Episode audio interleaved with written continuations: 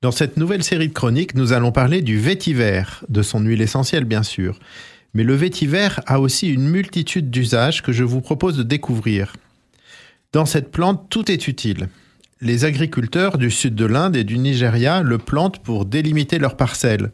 Cela a une double utilité. Les racines profondes, nombreuses et fasciculées de cette graminée tropicale vont empêcher l'érosion des sols et les haies de vétiver permettent également de conserver l'humidité dans les parcelles.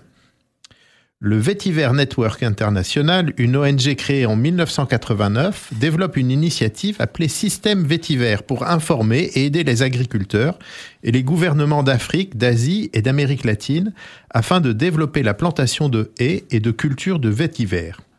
Très peu cher, résistant à la plupart des maladies, le vétiver peut être planté y compris dans des terrains peu humides.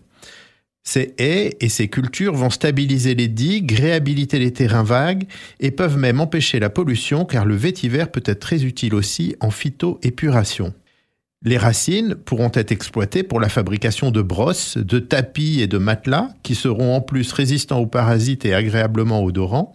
Mais ce n'est pas tout. Le vétiver permet aussi d'obtenir à peu de frais du chaume et de la paille, et peut aussi servir d'aliment pour le bétail.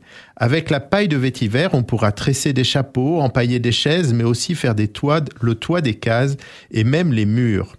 Un toit en paille permet d'isoler la maison de la chaleur, du soleil. Il permet également une isolation phonique, une propriété qui n'est pas attribuée à n'importe quel matériau de construction. Pour une culture de 500 mètres carrés de vétiver, on arrive à faire un toit d'environ 30 mètres carrés pour une petite cabane de 20 mètres carrés environ. Le seul problème, mes amis, voyez, c'est que le vétiver ne pousse pas chez nous. Il va falloir déménager sous les tropiques. Mais avec les changements climatiques, qui sait, peut-être aurons-nous demain besoin de planter des vétivers en France métropolitaine.